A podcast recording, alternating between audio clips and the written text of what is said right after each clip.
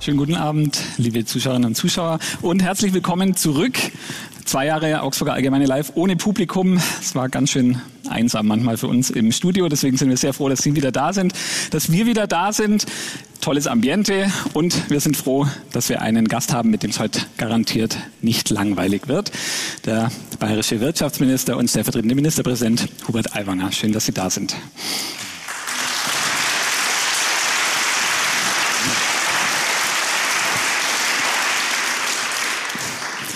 Ja, es gibt einiges zu besprechen.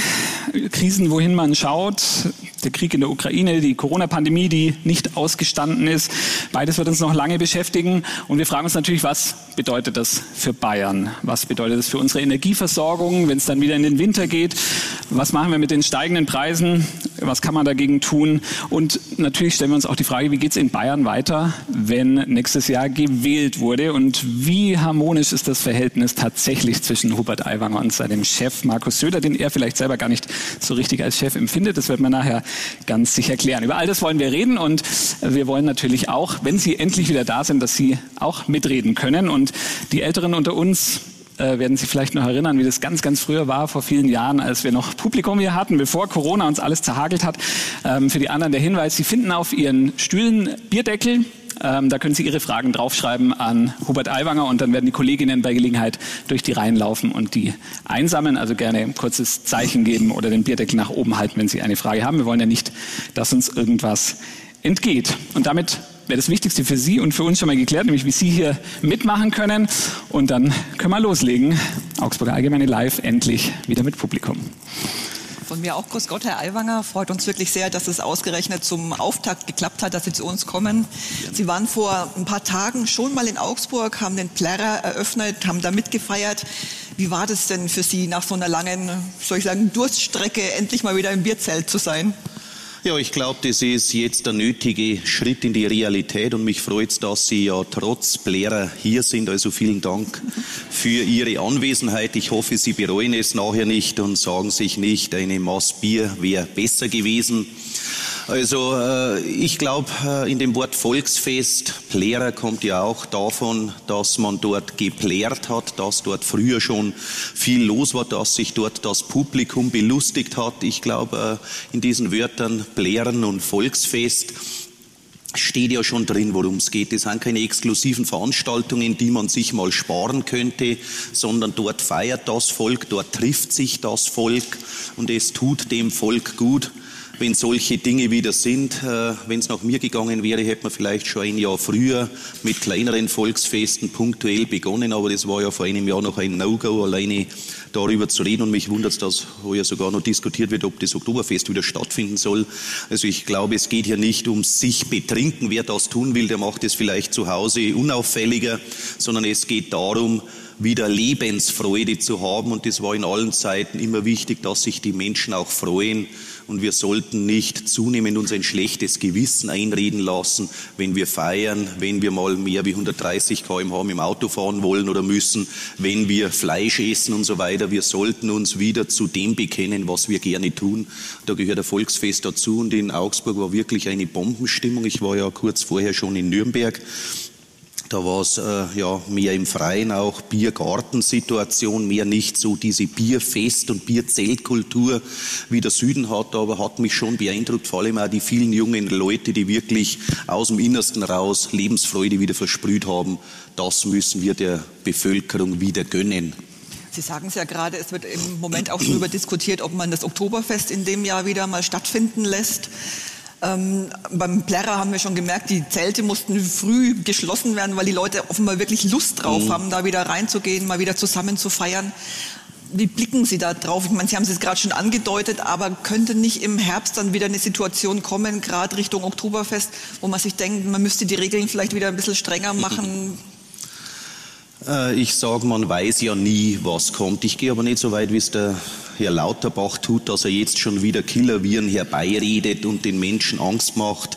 Äh, es ist nicht ausgeschlossen, dass es irgendwann dazu kommt, aber man, wir müssen doch eher das Positive sehen und sagen, wir hoffen nicht, dass es dazu kommt und sollte es dann dazu kommen, ist es eben der Worst Case und nicht, dass wir mit dem Worst Case schon mal in die Planung gehen und sagen, wenn aber alles gut geht, können wir uns vorstellen, dass es stattfindet.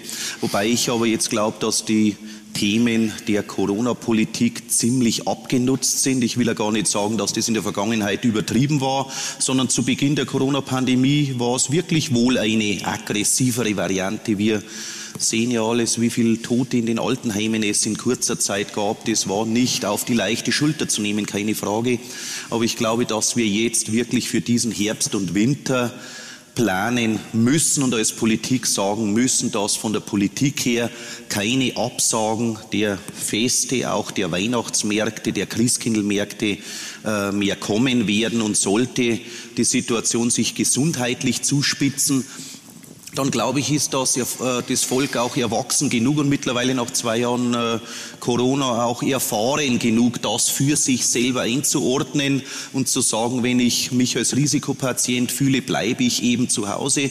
Ich darf auch die Maske aufsetzen. Es wird auch Impfstoff angeboten werden.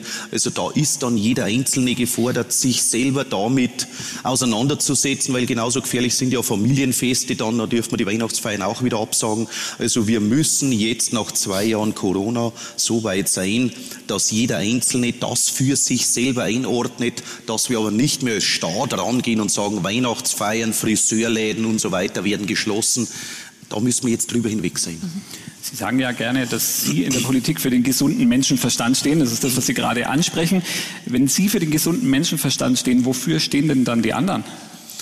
Ja, äh, für eben teilweise Panikmache und für übertriebene äh, Politik. Das muss man durchaus so sagen, dass hier durchaus auch politisch Stimmung gemacht worden ist. Äh, die einen haben Angst verbreitet, um davon politisch zu profitieren, vielleicht mehr Angst als nötig. Und andere haben die Dinge wegdiskutiert und haben gesagt, Corona gibt's überhaupt nicht.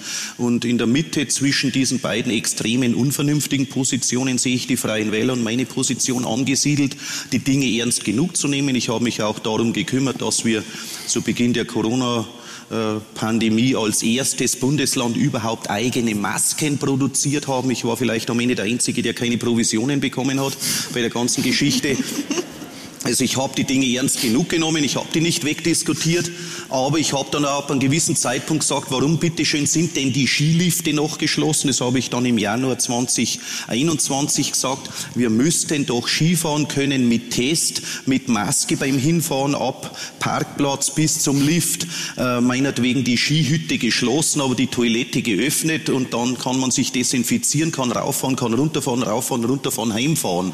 Nein, geht überhaupt nicht. Aiwanger ist ein verantwortungsloser Populist, hat eine norddeutsche Zeitung sogar getitelt, als ich gesagt habe, wir sollten doch die Skilifte wieder öffnen.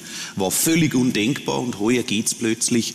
Also da hat man vielleicht zu holzschnittartig alles dicht gemacht nochmal dort, wo sich viele Menschen bewegen. Ich bin auch dafür, dass man künftig noch, wenn sich viele Menschen vielleicht im Supermarkt an der Kasse zusammenballen und der eine hustet dir über die Schulter, ist dir vielleicht lieber, du hast die FFP2-Maske auf, als du hast keine. Aber es ist Unsinn, am Parkplatz die Maske verordnet zu haben, wo es ja bis vor kurzem der Fall war. Wenn du auf dem Parkplatz ausgestiegen bist, musstest du die Maske haben, weh, die saß zu weit unten, konntest du gerade als Politiker, wenn du fotografiert worden wärst, kann es sogar karrieregefährdend sein. Also da hat man schon ein bisschen eine Hexenjagd betrieben. Mhm eine norddeutsche Zeitung, sagen Sie, da hat man wahrscheinlich einfach die äh, Dimension des Skifahrens natürlich genau, richtig wahrscheinlich, erkannt, wie, wie wichtig das hier ist im Süden. Äh, momentan setzen wir auf Eigenverantwortung, das, was Sie auch ähm, eigentlich immer haben wollten. Ähm, trotzdem muss man sich ja klar sein, sollte sich die Situation wieder zuspitzen, werden die Menschen auch relativ schnell wieder Führung erwarten. Wie bereiten Sie sich darauf vor? Gibt es da Pläne oder sagen Sie, äh, wir wissen eh nicht, wie sich das Virus entwickelt, wir müssen wieder ad hoc ähm, spontan darauf reagieren? Also meine Vorbereitung Vorbereitung Nummer eins, und das habe ich von Anfang an gefordert, ist, die Krankenhäuser belastbarer aufzustellen. Es ist ja ein Unding zu sagen, wir sind auf Kante genäht, alle Intensivbetten sind auch in Normalzeiten quasi ausgebucht. Und wenn dann bayernweit ein paar hundert dazukommen, müssen wir die weiße Flagge hissen, müssen Skifahren, äh, Motorfahren äh, verbieten, weil es damals, wenn Sie erinnern können, am Anfang war die Begründung für Motorfahren verbieten, weil wenn es schwere Unfälle gibt, landen die auf Intensiv, sind Corona-Leute drin oder können nicht rein. Und äh, Operationen müssen verschoben werden. Also ganz klar, wir müssen jetzt schnellstmöglich das Gesundheitssystem stabiler aufstellen, mehr Intensivbetten inklusive Personal vorhalten, denn das muss ja nicht Corona sein, das kann eine große Naturkatastrophe sein, es kann ein Massenunfall sein, wo hunderte Verletzte sind was dann? Dann stehen wir genauso nackt da. Und wenn wir diese Vorbereitung haben, dann glaube ich, ist die Bevölkerung erwachsen genug zu sagen, man ist Risikopatient und geht dann eben nicht auf die Weihnachtsfeier. Und der andere sagt, äh, allen Erfahrungen nach äh, ist es für Jüngere nicht so schlimm. Dann geht er vielleicht hin oder auch nicht, wenn er nicht hingehen will. Bevor er dann die Oma besucht zu Hause, macht er vielleicht sogar einen Corona-Test, setzt die Maske auf, was auch immer. Die Werkzeuge gibt es ja, die darf der Staat nicht mehr bis ins Detail verordnen müssen. Wenn wir jetzt die zwei Jahre noch mal so ein bisschen Revue passieren lassen, Bayern ist immer mal wieder oder hat suggeriert, Sonderwege zu gehen. Der Ministerpräsident hat das Team Vorsicht ausgerufen. Wie würden Sie das im Nachhinein beurteilen? Die Situation in Bayern war ja im Endeffekt eigentlich auch nicht besser als in anderen Bundesländern. Was waren vielleicht die Fehler, aber was war vielleicht bei uns auch besser, als es in anderen Bundesländern war?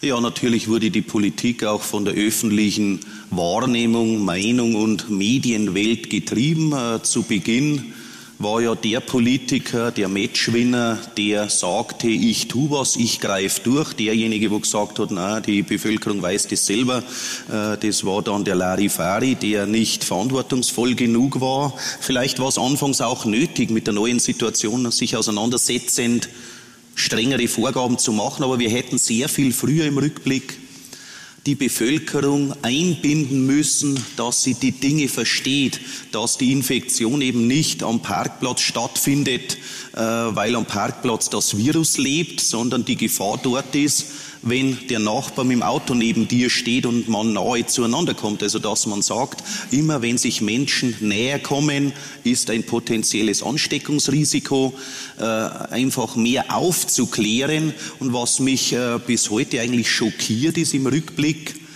die mangelnde äh, Faktenlage, die wir in der Politik mitbekommen haben. Also wir wussten lange Zeit nicht, wer sind denn überhaupt die Infizierten. Ich habe gesagt, ja, sind es die Taxifahrer, sind es die Pflegekräfte, sind es die äh, Lehrer in der Schule? Wer sind denn die Corona-Kranken überhaupt? Man wusste nicht, Frau, Mann, äh, Berufsgruppe, Altersgruppe, geschweige denn so Dinge wie Blutgruppe. Es wurde ja relativ früh äh, gesagt, dass Blutgruppe Null wohl irgendwo tendenziell einen leichteren Verlauf nach sich zieht, weiß ich nicht, stimmt's, wissen wir bis heute nicht. Solche Dinge hätte man doch sehr früh statistisch erfassen müssen. Jeden Erkrankten, jeden Schwererkrankten muss ich doch wissen, Frau, Mann, Alter, Beruf, Blutgruppe, Vorerkrankung, Medikamente, dass ich hier zehn Faktoren habe und da hätte ich nach wenigen Monaten sagen müssen, tendenziell vor allem ältere Männer, die was weiß ich, oder jüngere Frauen oder die nicht oder die schon. Äh, und daraus hätten wir dann ableiten können, Müssen wir Schuhgeschäfte schließen? Müssen wir Diskotheken schließen? Müssen wir Friseursalons schließen? Wir haben auch massive Vorschriften ja gemacht im Bereich des Einzelhandels äh, und haben dann relativ spät erst per Statistik mitgeteilt bekommen, dass die Verkäuferinnen und die Mitarbeiterinnen und Mitarbeiter in den Einzelhandelsgeschäften sogar unterdurchschnittlich infiziert waren in der gesamten Bevölkerung. Also daraus ableitend hätten wir uns vielleicht viele Dinge sparen können. Über 800 äh, Quadratmeter Verkaufsfläche, nur noch so und so viel Gäste und so weiter. Also mir hat schlichtweg in der Politik als Entscheidungsgrundlage die Faktenlage gefehlt. Und wenn wir ehrlich sind, stochern wir bis heute im Nebel. Es geht ja bis zu den, äh, den infizierten Zahlen hoch. Also ja. jetzt nach Ostern sehen wir auch wieder, man hat einfach nicht die Grundlage, auf der man wirklich Entscheidungen treffen kann. Genau. Sie persönlich hat es natürlich auch zu einem Zeitpunkt nochmal ganz persönlich getroffen, als Sie dann ins Visier vieler Ihrer Kritiker geraten sind, nämlich als Sie öffentlich gemacht haben, dass Sie überlegen, ob Sie sich überhaupt impfen lassen. Würden Sie das im Nachhinein anders machen? Warum haben Sie sich so schwer getan damals? Also nicht ich habe öffentlich gemacht, ob ich mich äh, impfen lassen habe, sondern ich wurde vor laufender Kamera gefragt. Ich sollte mal darstellen, warum ich noch nicht geimpft bin. Äh, ja, und dann habe ich ihm gesagt, ja, dass ich zu dem Zeitpunkt eben noch nicht geimpft war, ich mir das aber überlege. Und äh, auch das war ja so ein Faktor, wo man sich schon etwas wundern muss. Zu Beginn der Corona-Pandemie sind ja einige Politiker drüber gestolpert, weil sie sich in der Kette oder in der Schlange nach vorne gedrängt haben und aufgrund von Beziehungen relativ früh geimpft waren. Ich habe dann gesagt, ich muss da nicht der Erste sein, lass mal, solange die um den Impfstoff streiten, dann beobachten wir mal. Dann kam der Sommer, wie heuer, äh, die Zahlen deutlich rückläufig und es war auch nicht absehbar, dass hier dieser Impfdruck dann so eingefordert wird und plötzlich war es eben dann, ja, ein No-Go, ungeimpft zu sein innerhalb kürzester Zeit, standest du dann im Abseits, äh, wurde dann eben auch öffentlich vorgeführt, muss ich fast dazu sagen. Äh, ja, und dann, wenn ich mich dann am nächsten Tag hätte impfen lassen, ist geheißen, aha, kaum wird er gefragt, am nächsten Tag lässt er sich impfen. Also war es mir auch schwierig dann zeitnah das Richtige zu tun. Also auch das zeigt ja, wie ja, aufgeregt eigentlich die Stimmung war. Und wenn man das in die Jetztzeit transportiert, jetzt sind die meisten zwei bis dreimal geimpft. Und jetzt wissen wir auch nicht, wie geht's im Herbst weiter. Vielleicht wird man ab August wieder angegangen, wenn man nicht die vierte Impfung vorweisen kann. Oder man sagt, bis dorthin ist Corona so abgeschwächt, dass die vierte Impfung nicht mehr nötig ist. Also das wissen wir ja heute auch nicht. Aber es zeigt schon einfach, wie nervös äh, die Stimmung war und wie die Nerven blank lagen, mhm. schlichtweg. Jetzt haben Sie in der Pandemie ja diese Politik gemeinsam mit der CSU machen müssen oder die CSU gemeinsam mit Ihnen. Man hatte den Eindruck, Sie haben es gesagt, am Anfang Team Vorsicht, Markus Söder war da klar ähm, der, der vorangegangen ist. Irgendwann ist es in die andere Richtung gegangen, wo Sie dann ähm, gesagt haben, wir müssen auch mal irgendwann zurück zu irgendeiner Form von Normalität. Ähm, auch sonst ist es ja mit Markus Söder nicht immer ganz so einfach zu wissen, wofür er gerade steht. Ähm, wie kommen Sie damit klar? Er war die meiste Zeit, die Sie jetzt zusammen regieren, eher auf dem Kurs, dass er irgendwann mal mit den Grünen vielleicht zusammengehen will. Zuletzt hat er sich wieder eher für seine konservativen ähm, Wähler begeistern können. Sie erleben ihn aus nächster Nähe. Wer ist Markus Söder und wenn ja, wie viele?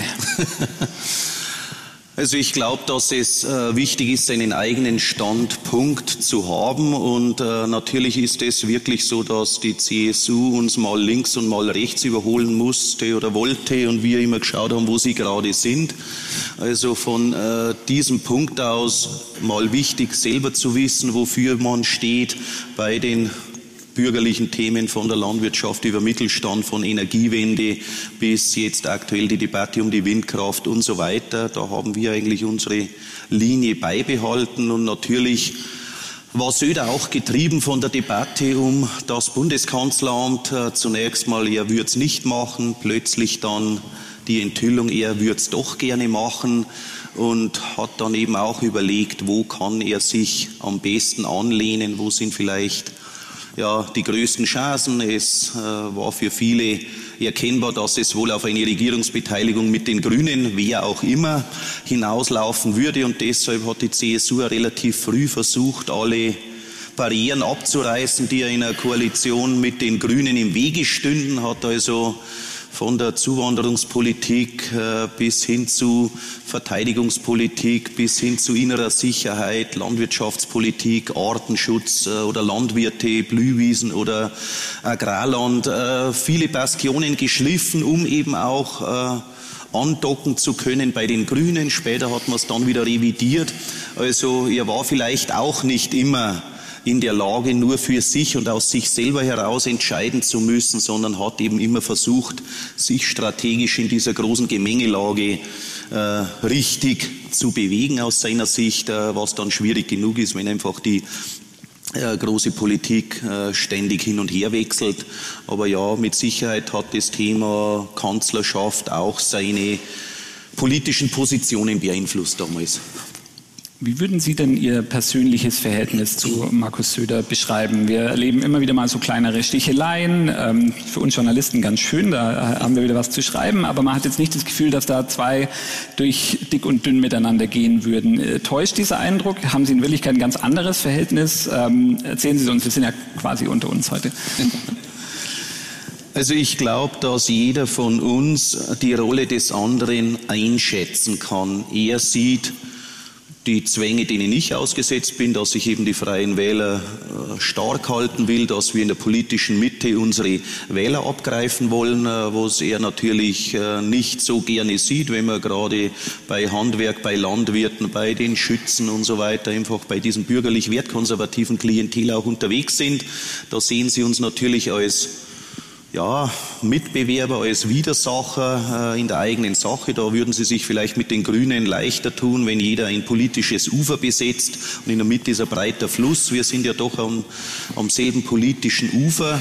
Und ich sehe auch, welchen Zwängen er ausgesetzt ist. Er muss natürlich liefern für seine CSU, möglichst gute Umfragen und ist eben da mit seinem gewissen Aktivismus auch getrieben.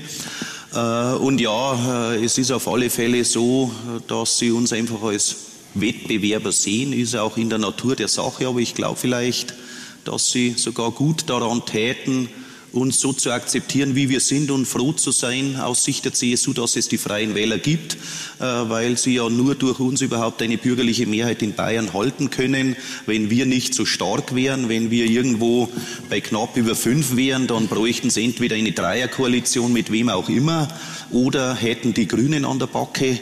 Also ich glaube, die sollten froh sein, dass es uns gibt und sollten uns laufen lassen, wie wir laufen, damit wir unsere Stimmen wiederholen können. Jetzt haben Sie da über politische Inhalte vor allem gesprochen. Ähm, wie ist denn das persönliche Verhältnis? Mögen Sie sich? Mein Mögen ist in der Politik ein.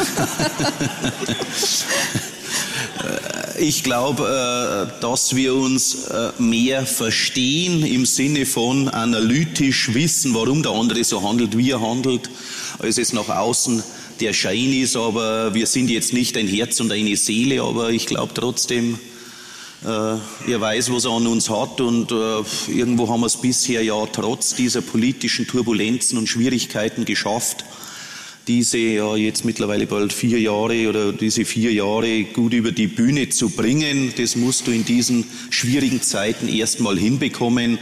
Also alles andere wäre ja dann schon eine dicke Männerfreundschaft. Ich glaube, dass eine vernünftig funktionierende Politpartnerschaft ja auch schon was ist. Aber er versucht sie natürlich doch immer mal wieder zu piesacken. Jetzt hat er sein Kabinett umgebildet, hat zwei neue Minister äh, berufen, die Sie in die Zange nehmen sollen als Wirtschaftsminister. Wie fühlt sich das so an in der Zange? Spüren Sie es schon? Ich habe es bisher nicht gespürt. Ich äh, sage, ähm, ich glaube, dass man als Politiker seine Zeit vergeudet, wenn man sich zu sehr mit dem Gegenüber auseinandersetzt. Es hat jeder bei uns mehr als genug zu tun.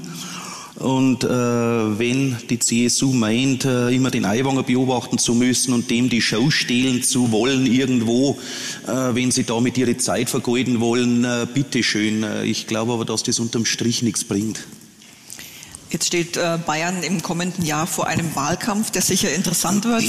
Ein Schwerpunkt wird sicher sein, wie CSU und Freie Wähler sich äh, gegeneinander vielleicht auch positionieren. Was ist denn da zu erwarten? Wenn Sie jetzt die CSU zu stark angreifen, könnte es natürlich auch für die Koalition eng werden dann in der nächsten ja. Äh, Periode. Also zunächst mal wollen wir auf alle Fälle wieder die Regierungsmehrheit stellen. Zumindest ist es mein Ziel, äh, wieder stark genug zu sein, um eine bürgerliche Mehrheit stellen zu können. Und äh, ich meinerseits habe die letzten vier Jahre, glaube ich, nie wesentlich merkbar die CSU angegriffen. Ich habe meine Position gesetzt. Ich glaube, dass die CSU mich mehr angegriffen hat, oft auch ganz geschickt aus der zweiten und dritten Reihe, irgendein Landrat, irgendein Kabinettsmitglied, äh, selten Söder ja direkt, sondern oft aus der zweiten und dritten Reihe irgendwo Defizit in der Arbeit äh, versuchen aufzudecken oder irgendwas.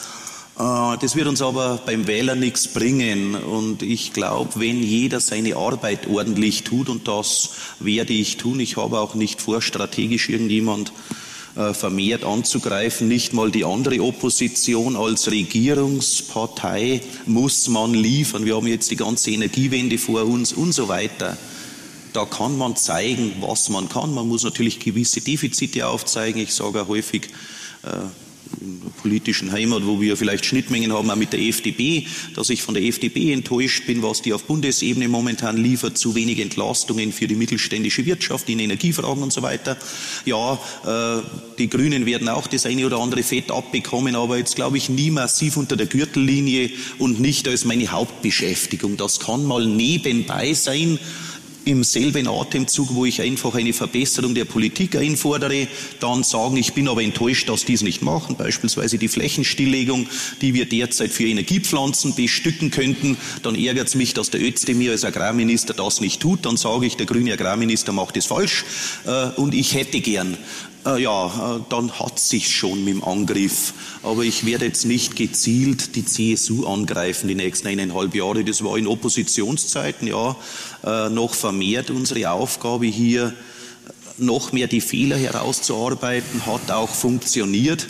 Aber jetzt, glaube ich, will ich vor allem politisch liefern. Jetzt haben Sie momentan in den Umfragen allenfalls eine hauchdünne Mehrheit noch in dieser Konstellation, mhm. vielleicht auch keine. Ähm, woran liegt es? Warum haben Sie diesen Vertrauensvorschuss, den Sie bekommen haben bei der letzten Wahl, nicht halten können bis heute?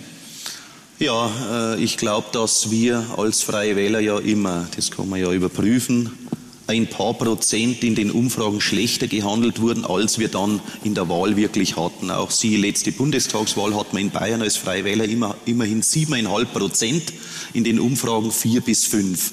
Bei den letzten Landtagswahlen genauso Umfragen um die acht Prozent, Realität elf Komma, äh, weil man einfach mehr die Bundespolitik am Schirm hat und am Ende einfach unsere guten Direktkandidaten vor Ort, die direkt Stimmen holen, bin ich überzeugt, dass wir in vielen Fällen auch gerade in Schwaben sehr gut abschneiden werden bei der nächsten Landtagswahl, vielleicht sogar Direktmandate erobern werden. Und die gehen eben in die derzeitigen Umfragen von acht Prozent nicht ein. Da wird die Partei abgefragt und da wird man noch überwiegend an fünfter Stelle gefragt, nach der Linkspartei und sonst was. Wir stehen aber am Wahlzettel an der dritten Stelle. Und wir werden Direktkandidaten haben, die 20 plus X haben. Das ist alles nicht abgebildet bei der Parteipräferenz. Und wir werden deswegen auch bei der nächsten Wahl wieder deutlich stärker sein. Und wir werden wieder eine regierungsfähige Mehrheit hinbekommen. Und naja, natürlich wachsen die Bäume nicht in den Himmel. Ein Regierender ist zwar bekannter, aber wird natürlich auch für alles verantwortlich gemacht, was nicht funktioniert. Aber mich beunruhigen die derzeitigen Umfragen überhaupt nicht, wenn wir bei 8 plus X derzeit gehandelt werden. Da ist die Welt für uns in Ordnung. Ich glaube sogar, dass es für uns schlimmer wäre, wenn wir bei 12 bis 15 lägen. Dann würde vielleicht der eine oder andere ja, übermütig werden in unseren Reihen, sich zurücklehnen und sagen, passt schon. Und die CSU würde uns vielleicht noch mehr angreifen und sagen, hoppla, die wachsen uns über den Kopf. Es ist vielleicht besser, wegen im Windschatten zu bleiben, wie so ein Radrennfahrer und die letzten paar hundert Meter zu überholen. Sie können natürlich auch sagen, ähm, wenn es schlecht läuft, dann liegt es am Spitzenpersonal. Der Ministerpräsident hat ähm, diese Umfragewerte, die, er damals hatte, als ähm, es um die Kanzlerschaft ging, äh, schon lange nicht mehr. In unserer Umfrage neulich ähm, hat mehr als die Hälfte der Bayern gesagt, dass sie unzufrieden sind mit der Arbeit von Markus Söder. Sie auch? Ob ich mit ihm unzufrieden bin? Mhm. Ja, äh, natürlich würde ich mir äh, in vielen Dingen oft wünschen, dass sie schneller auf unseren Kurs einschwenken. Aber wie gesagt, ich weiß ja, welchen Zwängen äh, die CSU auch ausgesetzt ist. Wir sind auch Zwängen ausgesetzt. Aber im Großen und Ganzen muss ich damit zurechtkommen, wie es ist. Ich bin Realpolitiker. In was wäre wenn und was hätte ich gerne. Hilft mir nicht weiter, macht mich nur unzufrieden. Äh, ich sage aber, äh, wer es in dieser Koalition so lange so erfolgreich schafft wie wir, ja, der ist nicht falsch aufgestellt, der ist gut unterwegs. Es wird uns nicht immer ganz leicht gemacht, aber wir halten das letzte Jahr jetzt auch noch durch. Aber woran liegt es dann? Ich muss sagen, ähm, ich habe da selber gestaunt, als ich die Umfragen gesehen habe. Woran liegt es, dass die Freien Wähler dann in den Umfragen sogar noch hinter der AfD landen? Warum schaffen Sie es da nicht, das konservative Wählerpublikum an sich zu binden stärker? Gerade in mhm. Bayern, wo der, die AfD ja wirklich ein heillos zerstrittener Haufen ist. Ja, weil einfach die momentanen Umfragen, wenn Sie jemand das Mikro unter die Nase halten oder am äh, Telefon anrufen, dann denkt an die letzte Bundestagsdebatte zurück um die Impfpflicht, um die Ukraine-Krieg und schwere Waffen, ja oder nein und so fort. Äh, das sind die Dinge, woran man eine momentane Wahlentscheidung ja, abhängen lässt. Aber die Wahl hängt ja dann davon ab, dass der Direktkandidat vor Ort wieder die Stimmen holt. Also das jetzige Umfrageergebnis gibt schlichtweg nicht die Wahlsituation wieder ist x-mal bewiesen, gerade ja in puncto Freie Wähler, weil wir eben im Bundestag nicht vertreten sind. Und wenn Sie die Leute draußen fragen, dann denken die an uns gar nicht in erster Linie. Erst wenn sie uns am Plakat und am Wahlzettel wieder sehen. Und äh, insofern, ja, das ist ein ganz normales Phänomen. Aber Sie werden sehen, dass wir auf alle Fälle die AfD wieder deutlich hinter uns lassen, dass wir wahrscheinlich sogar die SPD wieder hinter uns lassen. Wir waren ja bei 9, wir waren bei 11, äh, momentan haben sie zwar von dem Scholz-Bonus massiv profitiert, aber wenn man sich dann die SPD Bayern anschaut und man fragt, welches Personal kennen Sie von denen, äh, ich sage Ihnen voraus, wenn hier nicht Scholz und Bundeskanzler und das der Überbau wäre, wäre die SPD in Bayern nicht mal bei fünf Prozent. Aufgrund der eigenen Stärke vor Ort waren die bei 9, in der letzten Landtagswahl real. Äh, ich bin überzeugt, die sind froh, wenn sie zweistellig sind, obwohl sie Kanzlerpartei sind. Und all diesen Rück Rückenwind haben wir nicht. Und trotzdem sind wir bei an der Zweistelligkeit. Mhm. Und es sind ja fünf, sechs, sieben Parteien am Start. Und es sind nur 100 Prozent zu vergeben und nicht 150 Prozent. Also irgendwo muss sie ja herkommen. Nochmal, ich habe Zeiten erlebt, wo wir gekämpft haben, in den Landtag zu kommen, wo wir bei drei Komma lagen und dann mit vier Prozent vor der Landtagstür verhungert sind und jetzt sind wir drin mit elf Komma. Also ich habe überhaupt keinen Grund, an irgendwas zu zweifeln. Ja, von den drei Komma sind Sie tatsächlich wirklich weit entfernt. Sie sind in der komfortablen Situation, Mehrheitsbeschaffer zu sein und die Mehrheit muss ja nicht unbedingt bei der CSU dann landen. Könnten Sie sich denn vorstellen, in Bayern auch eine andere Regierung zu unterstützen, eine Ampel? Ich sage mal so, sollte es für CSU und Freie Wähler nicht reichen, dann glaube ich, ist noch nicht unterschrieben, dass automatisch die FDP äh, der Mehrheitsbeschaffer wäre oder ob die nicht sagen, aufgrund bundespolitischer Zwänge äh, wollen wir eine andere Konstellation für Bayern. Also äh, an uns wird es dann vielleicht gar nicht scheitern, aber die Frage ist, ob wir den Dritten ins Bett bekommen oder ob der sagt, nein, äh, mir ist das hier nicht ganz geheuer, wir machen mal ganz andersrum. Habe ich aber richtig verstanden, Sie gehen eigentlich schon mit der, mit der Zielvorgabe in die Wahl, dass Sie und die CSU, die Freien Wähler und die CSU zusammen die Mehrheit verteidigen und weiter regieren. Also schon mit einer Koalitionsaussage zugunsten der CSU. Ja, äh, so schwierig das im Einzelfall oft ist, aber ich sehe das große Ganze. Ich sehe einfach trotzdem den bürgerlichen Block, die politische äh, Bastion Bayerns hier und glaube nicht, dass es für Bayern gut wäre, wenn hier SPD oder Grüne in führende Positionen kämen. Ich komme selber aus einem konservativen Hintergrund als Jäger, als Landwirt äh, und da ist Rot-Grün nicht unbedingt der Traum deiner schlaflosen Nächte. Hat sie denn diese Zeit, die Sie jetzt regieren, vier Jahre, Sie haben es gesagt, ähm, merken Sie, dass diese Zeit Sie selber als Persönlichkeit, als Politiker, als Mensch verändert hat? Oder glauben Sie, sagen zu können, ich bin immer noch der Hubert Aiwanger, der ich war, als ich in dieses Amt gekommen bin? Ja, das glaube ich auf alle Fälle. Also wenn ich äh, morgen nicht mehr Minister wäre, ich hätte da keinen Entzug oder kein Traumata oder wüsste trotzdem noch, wie man das Auto tankt, weil ich das nach wie vor selber privat tue. Also ich bin, ich definiere mich nicht über meine Ministerrolle, sondern ganz im Gegenteil. Ich versuche mit den Freunden und Bekannten von früher beim Du zu bleiben, die, was mich immer wieder wundert, die mich dann ganz dezent fragen, ob sie mich weiterhin mit Du anreden dürfen, wo ich überhaupt kein Verständnis habe überhaupt für den Gedanken. Also ich bin nicht der, der in der Früh vor den Spiegel tritt und sagt, jetzt bist du Minister, jetzt bist du wer. Nein, ich mache das gerne, weil ich da viel bewegen kann wenn ich es nicht mehr wäre, würde ich genauso weiterleben.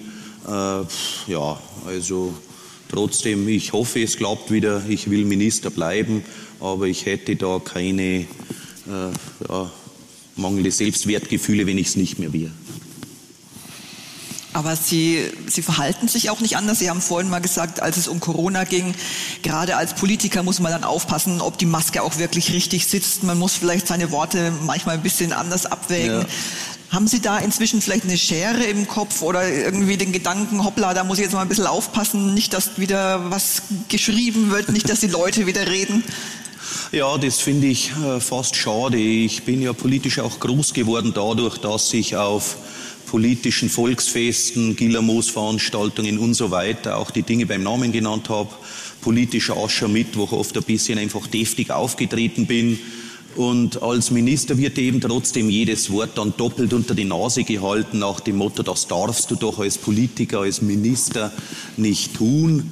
Ich finde es auch bedauerlich, dass man als Politiker keinen Spaß mehr machen soll. Ich bin also von Haus aus eher ein humorvoller Mensch, mache gerne Witze.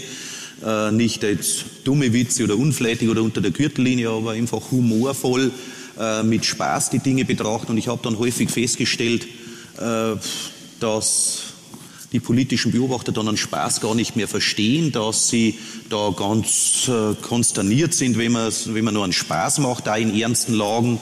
Äh, ja, äh, mich wundert schon, dass man dann als Minister auch eigentlich in eine andere Rolle hineingedrängt wird äh, und dass es einem fast schwer gemacht wird, äh, auch in meinem Fall der Hubert Aiwanger zu bleiben, sondern dass man sagt, als Hubert Aiwanger kannst du das noch tun, aber als Wirtschaftsminister darfst du das nicht mehr tun. Und damit will ich mich noch nicht ganz anfreunden. Also ich will nach wie vor die Dinge beim Namen nennen dürfen. Ein Thema, bei dem vielen das Lachen vergangen ist, ist das Thema Energie. Das hat uns die letzten Wochen inzwischen schon beschäftigt. Ähm, Im Grunde seit Jahren, aber spätestens mit dem Ausbruch des Kriegs in der Ukraine ist es natürlich bei jedem wahnsinnig präsent. Wenn wir da nach Bayern schauen, es fehlt an Stromtrassen, mit der Windkraft geht nichts voran, die Atomkraftwerke werden Ende des Jahres abgeschaltet. Warum fehlt es da an einem Plan mit, äh, in Sachen Energie? Es fehlt nicht an einem Plan, es sind nur ständig die Rahmenbedingungen durcheinandergewürfelt worden. Äh, einen Tag vor Corona war noch die Zielsetzung, ja, in die erneuerbaren Energien zu gehen, äh, in die in den Ausbau auch der Gaskraft äh, mit Russland zu gehen und so weiter. Mit Corona hat sich dann schon alles auf den Kopf gestellt und plötzlich sind Lieferketten anders definiert worden. Plötzlich ist der äh, Energiebedarf massiv zurückgegangen. Wir hatten dann plötzlich einen negativen Ölpreis. Das Öl wurde dir geschenkt plus Geld dazu, wenn du es endlich nimmst. Also so viel zu dem Thema Energiepreis und Plan dazu. Energie geschenkt und noch was dazugegeben. Dann einen Tag vor der Ukraine, vor dem Ukraine-Krieg, war Gas die unbestrittene Brücke, um von Kohle und Atom wegkommen zu können. Einen Tag nach dem russischen Angriff war plötzlich Kohle wieder die Brücke, um vom russischen Gas wegkommen zu können. Ich will damit sagen, das sind Faktoren, die jedes Jahr hier sicher um 100 Prozent in die andere Richtung gewürfelt haben. Wenn Sie jetzt hier einen Plan haben, dann liegen Sie genau verkehrt. Sie müssen also pragmatisch genug sein. Aber trotzdem sehe ich hier nicht schwarz, sondern glaube, wir kommen hier vernünftig durch die Situation, wenn die Politik vernünftig genug ist, nicht von sich aus ein Energieembargo gegen Russland auszurufen. Also sind wir froh, dass noch Gas aus Russland kommt. Das sage ich ganz offen. Ich muss an der Stelle auch sagen, man muss ja fast momentan glücklich sein, dass die Grünen an der Regierung sind und diese Realität mittragen müssen, weil sie sonst ein Zusammenbrechen der Wirtschaft politisch zu verantworten hätten. Ich würde darauf wetten wollen, wenn die Grünen in der Opposition wären und eine bürgerliche Regierung säße jetzt am Hebel, dann würde ein Realpolitiker wie Habeck nicht gehört, dann würde der linke Flügel der Grünen fordern sofort ein Energieembargo gegen Russland. Die würden auf der Straße demonstrieren und sagen, wir dürfen von den Russen kein Gas mehr nehmen. Und jetzt muss eben ein Wirtschaftsminister der Grünen dafür Sorge tragen, dass die deutsche Wirtschaft mit Gas versorgt wird und hält die ja, Polarisierer im Schach. Und äh, das sind auch die Dinge, die sich in Bayern auswirken. Ich war von Anfang an dagegen, Energieembargos auszurufen. Ich war immer schon ein glühender Befürworter der erneuerbaren Energien. Unabhängig von der CO2-Debatte sorgen die dafür, dass wir einen gewissen Anteil Selbstversorgung haben, dass das Geld im Land bleibt.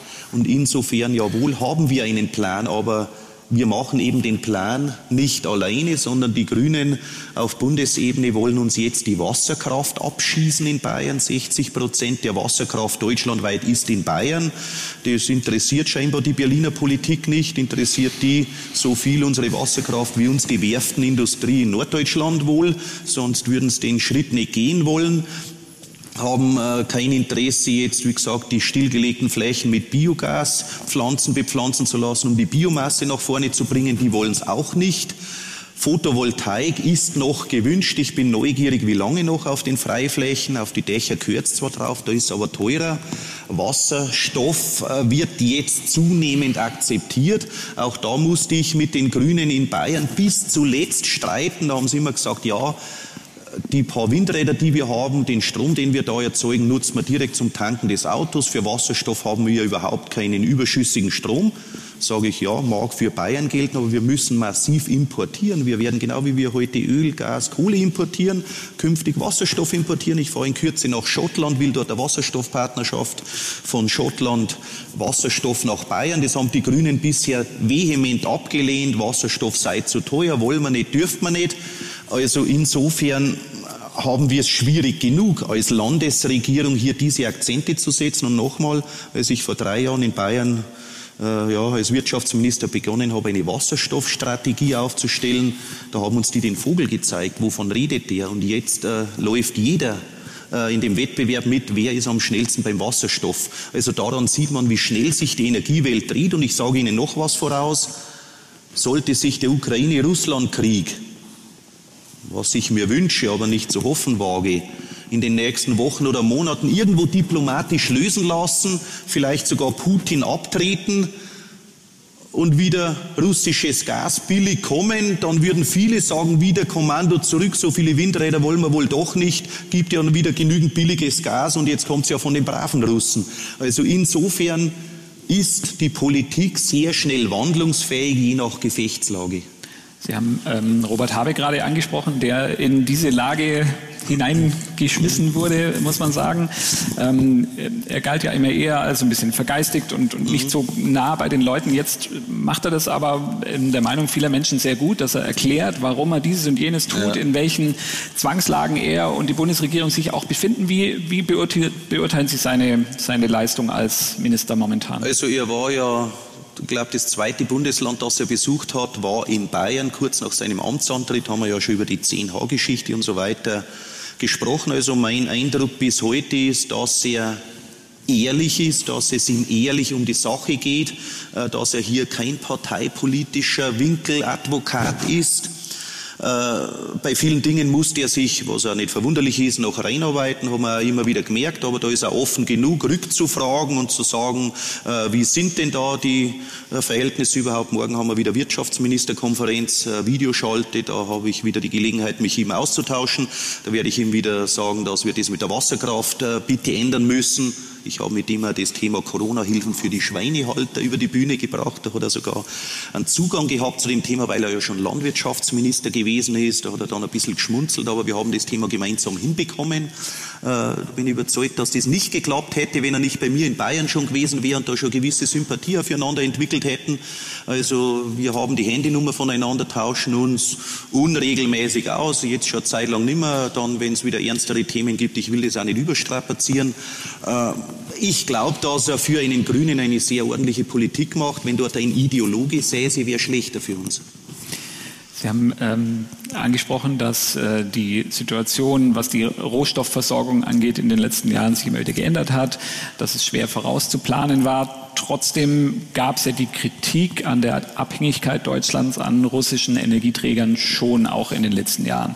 Natürlich hat die jetzt massiv zugenommen, aber es war ja schon ein Thema, Nord Stream 2 und so weiter, wo viel debattiert wurde. Und jetzt ist Bayern das Bundesland, das am meisten Öl und Gas aus Russland bezieht. Woran liegt es? Ähm, und haben Sie eine Hoffnung, dass man aus dieser Abhängigkeit irgendwie rauskommt? Also zunächst mal liegt es auch mit daran, um Ihre Frage zu beantworten, warum Bayern äh, so viel Energie aus Russland hat, weil wir ein starkes Industrieland sind.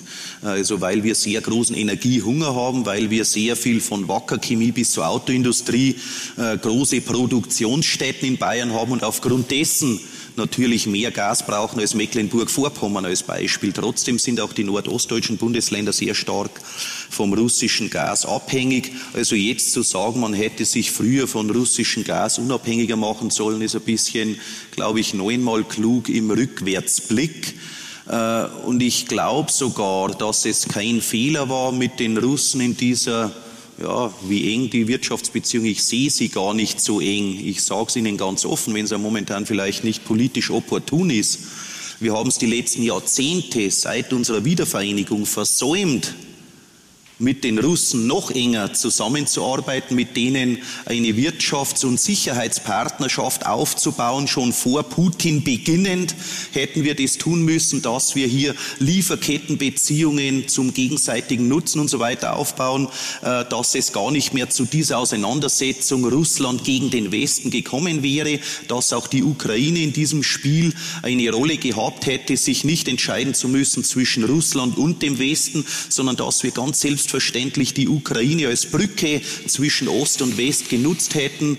Ich war äh, mehrmals schon in Russland, äh, kurz vor Corona und die Jahre zurück. Äh, da sind wir überall offen empfangen worden von herzlichen Menschen, auch in der Wirtschaft, ein großer Nachholbedarf. Ich würde sogar sagen, der Ukraine-Krieg ist natürlich am Ende jetzt von Putin ausgelöst und so weiter. Aber vielleicht wäre sogar zu verhindern gewesen, wenn wir die letzten 30 Jahre nicht gesagt hätten, okay, Wiedervereinigung über die Bühne passt soweit und da drüben gibt's noch irgendwo ein Land, das heißt Russland und da kauft man mal ein bisschen was, äh, sondern wenn wir intensiver mit den russischen Leuten in der zweiten und dritten Reihe viel enger zusammengearbeitet hätten, so dass ein Putin mit einem Angriffskrieg gar nicht mehr in die Zeit gepasst hätte. Und damit will ich sagen, wie geht es in Zukunft weiter? Ich will jetzt nicht, dass dieser Putin-Krieg ja jetzt Ende der deutsch-russischen Beziehungen für alle Ewigkeit ist. Wie lange wollen wir denn das am Ende weiterführen? Zunächst mal natürlich jetzt den Krieg beenden und so weiter, alles klar. Äh, aber sollte der mal abtreten, müssen wir natürlich versuchen, genau das, was wir vielleicht die letzten Jahrzehnte versäumt haben, äh, nachzuholen und einfach eine engere ja, europäische Sicherheits- und Wirtschaftsarchitektur aufzubauen, wo wir genauso eng zusammenarbeiten, wie wir heute mit den Tschechen, mit den Polen und mit den Rumänen zusammenarbeiten. Äh, und vor 40 Jahren haben wir, als ich bei der Bundeswehr war, noch gelernt, wie der tschechische Panzer aussieht, äh, den wir abschießen sollten. Äh, und ein paar Jahre später gab es diese Osterweiterung und dann waren die plötzlich NATO-Freunde. Also wir müssen auch Russland in die Position bringen, in der wir heute mit Tschechien, mit Polen, mit Rumänien und so weiter sind. Ist zwar eine herausfordernde Aufgabe, aber jetzt Russland zum Feind auf alle Ewigkeit zu erklären, äh, diesen Gefallen, glaube ich, dürfte man dem Putin nicht tun. Aber hat nicht dieser Umgang mit Russland, den wir in den letzten Jahrzehnten gepflegt haben, nämlich dass man gesagt hat, wirtschaftlich kann man äh, sich gut zusammenfinden, man kann Geschäfte machen, man kann mhm. diese Pipeline bauen und dann schaut man nicht ganz so genau hin, was da mit Menschenrechten, mit Pressefreiheit, mit Opposition ist. Und wenn dann selbst in Deutschland jemand vergiftet wird von russischen Agenten, dann ist mal kurz Empörung, aber man stellt nicht das große Ganze in Frage. War nicht das eigentlich der Anlass dafür, dass Putin immer weitergegangen ist, dass er immer weiter eskaliert hat, bis hin jetzt sogar zu einem Krieg? Äh, kann sein, aber die Frage können wir ja dann auch auf andere Länder ausweiten. Was ist mit China, China, Taiwan, China, Uiguren? Die Chinesen sind unser wichtigster Handelspartner und trotzdem äh, weiß jeder, was dort passiert. Wir fahren nach Katar und Saudi-Arabien und versuchen dort Gaspartnerschaften zu gründen, um vom Regen in die Traufe zu kommen. Dürfen wir das noch tun? Fragezeichen. Aber ist das nicht genau die Frage, die wir uns stellen müssen? Müssen wir unsere Außenpolitik, unsere Wirtschaftspolitik überdenken, gerade wenn Sie China ansprechen? Die EU hat eine Partnerschaft angestrebt mit China. Ist das der richtige Weg oder müssen wir eben aus diesem Fehler, wie ich es zumindest sehe, mit Russland äh, lernen? Ja, zunächst mal ist die Realpolitik folgende. Hätten wir in der Corona-Zeit nicht China als unseren wichtigsten Handelspartner gehabt und hätte uns der nicht die Autos abgekauft, wären wir wirtschaftlich massivst auf die Nase gefallen. Die haben uns geholfen, diesen Corona-Einbruch zu überbrücken. Trotzdem ist mir nicht ganz geheuer dabei, wenn ich sehe, wie hier systematisch ja, äh, ganze Branchen übernommen werden, wie wir jetzt auch in Deutschland und Europa beispielsweise den Verbrennungsmotor verbieten wollen bis Mitte der 30er Jahre. Und ich wette darauf, dass die Chinesen dann die Produktion des Verbrennungsmotors übernehmen werden und künftig äh, die Schwellenländer und vielleicht sogar uns im Reimport beliefern werden mit den Dingen, die wir abschaffen. Das ganze Thema künstliche Intelligenz, die ganzen Themen der Biotechnologie und so weiter. Äh, die werden ja momentan systematisch übernommen. Auch die Abhängigkeit Deutschlands in puncto Antibiotika. Ohne chinesisches und indisches Antibiotika würde bei uns das Gesundheitssystem zusammenbrechen, weil wir das alles selber nicht mehr haben. Also ich glaube, Lehre aus Corona und dem Ukraine-Krieg muss sein, dass wir natürlich weiterhin weltweit Handelspartnerschaften pflegen, aber dass wir immer noch einen Fuß am sicheren Ufer haben und uns nicht dem hingeben nach dem Motto, das wird schon gut gehen, weil ich überzeugt bin, dass hier auch gewisse Krisen, gewisse Rohstoffverknappungen taktisch oft gezielt gespielt werden über drei Ecken, sodass wir es gar nicht merken. Äh, und dann wird immer wieder systematisch abkassiert. Erst haben wir die ganzen Stahlwerke abgebaut und nach China verschifft. Braucht man immer, gibt's alles billig. Momentan kauft man alles teuer zurück. Und so wird es uns bei vielen weiteren Dingen äh, gehen. Also wir müssen etwas äh, von unserer rosaroten Ideologie runter, müssen die Ernsthaftigkeit der Weltpolitik erkennen, äh, dürfen natürlich mit diesen Ländern nicht brechen in dem Sinn. Ich glaube, dass das die Situation auch für die Menschenrechte dort nicht verbessern würde, sondern wenn man im Geschäft ist, kann man auch Dinge ansprechen. Äh, müssen aber selber wieder besser schauen, wo wir bleiben. Und es ist ja ein Drama, um das auch auf die Bundeswehr runterzumünzen, dass die Bundeswehr derzeit noch Munition hätte für einen Tag im Einsatz. Also da braucht man immer weiterreden, wo wir gelandet sind. Und als nächstes hätte man noch die Lebensmittelversorgung aus der Hand gegeben. Äh, dann hätten uns die anderen am Ende ja in der Zigarrenkiste aushungern können, wenn sie gewollt hätten. Also wir müssen jetzt trotz aller globalen Träume, die ich als Wirtschaftsminister durchaus mitträume und bin überall schon unterwegs gewesen, will Export weiterhin. Aber wir müssen bei den lebenswichtigen Medikamenten, bei der Verteidigung, bei der Energie, ist ja ein Drama, dass Gazprom die Hand drauf hat auf einen Teil unserer Gasspeicher und die Bundesrepublik bis zum Ukraine-Krieg nicht mal wusste, wie die Gasspeicher gefüllt sind und keine Vorgaben gemacht hat und gesagt hat, das wird schon funktionieren. Also äh, das war Naivität mit Ansage. Aber wehe dem, du hättest im Vorfeld gesagt, wir müssen genügend Rohstoffe vorhalten, äh, dann wärst du als Politiker als, als Dampfplauderer abgestempelt worden. Also da müssen wir jetzt schon endlich daraus lernen. Aber nochmal, ich war in China, wir haben dann auch die Dinge angesprochen, aber es geht eben am besten mit dem Chinesen am Tisch sitzen, dann kriegt jeder sein Teekännchen und dann wird staatstragend geredet und dann kannst du eben eine Menschen Menschenrechtsfrage am besten mit einfließen lassen, wenn du im Gegenzug äh, bezüglich künstlicher Intelligenz ein Letter of Intent unterschreibst, aber wenn du hinkommst und sagst, ich bin jetzt der bayerische Wirtschaftsminister, ich erwarte von euch erstens Uiguren, zweitens Taiwan, drittens, äh, dann gibt es ein mildes Lächeln und ab dem Zeitpunkt kein Gespräch mehr. Also man muss auch wissen, wie man an die Sache rankommt und wir müssen auch wissen, dass wir eben hier als 80 Millionen Volk einem 1,5 Milliarden Volk gegenüberstehen, die schon halb Afrika in der Tasche haben. Also auch da müssen wir wissen, wer ist wer im ganzen Spiel. Ein Thema, das uns in Bayern sicher die nächsten Jahre, wenn nicht Jahrzehnte, ganz stark begleiten wird, ist das Thema Windkraft. Sie kommen jetzt direkt ähm, aus München aus einem Termin mit der CSU, haben versucht, die, die Kollegen dazu überzeugen, mehr Windkraft zu implementieren in Bayern.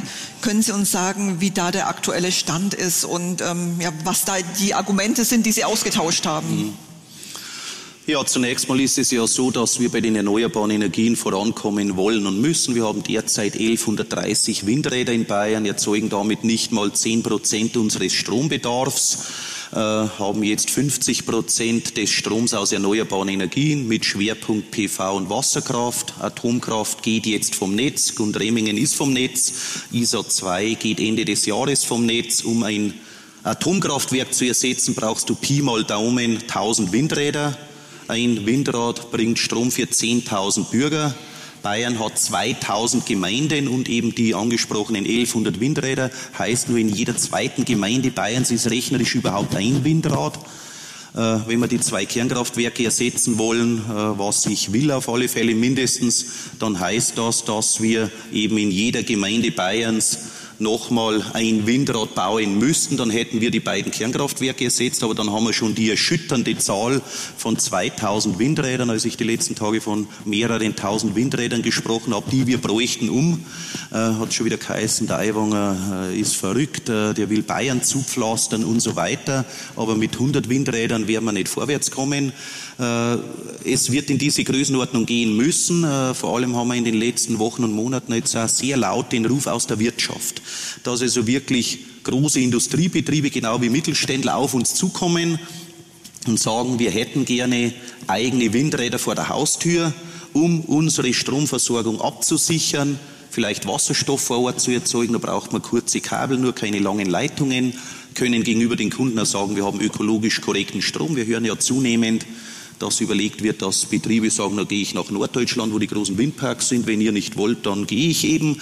Äh, da müssen wir aufpassen, dass das sich nicht verfestigt.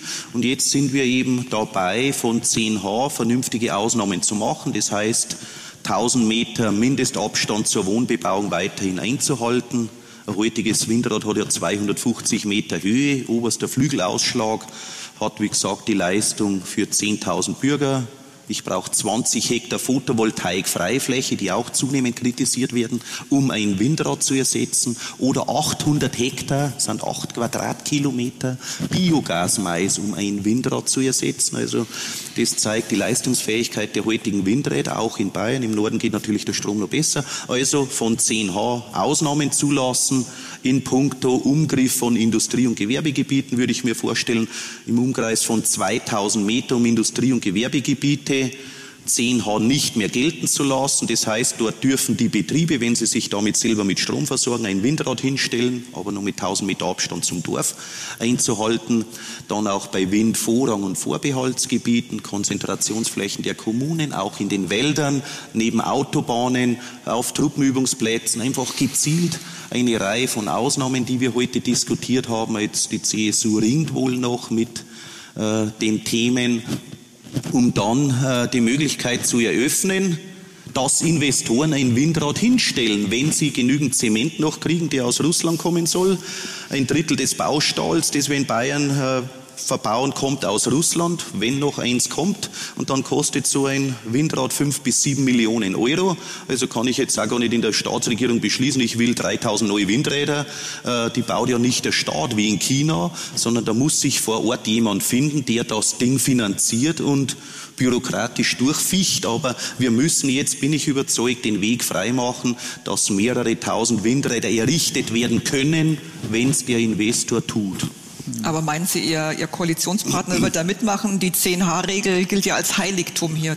Ja, es ist ja hier die goldene Brücke 10H generell zu belassen, aber eben eine Reihe von Ausnahmen, die trotzdem den Windkraftzubau dann in einem Ausmaß zulässt, wie es sinnvoll und möglich ist.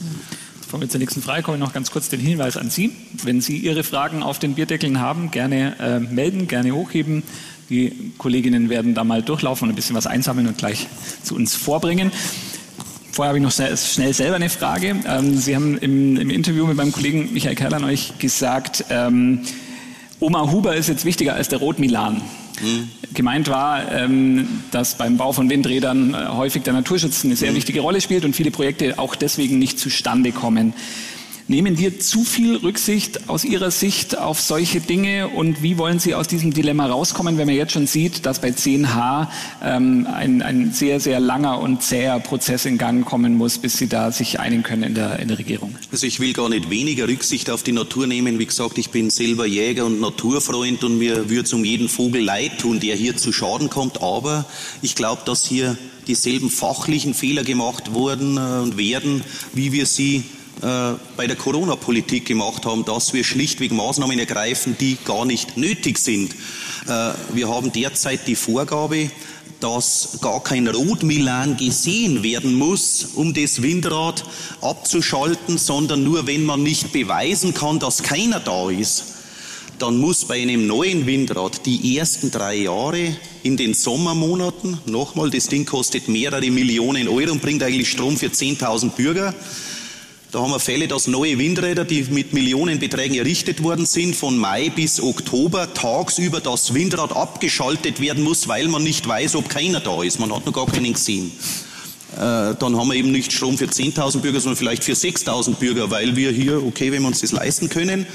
Und es ist dann am Ende gar kein Milan dort und es ist sogar so, dass dort, wo viele Windräder sind, jetzt man zunehmend feststellt, dass dort plötzlich mehr Milane sind als vorher, wo keine Windräder dort sind, kann ich Ihnen als Jäger auch erklären, warum.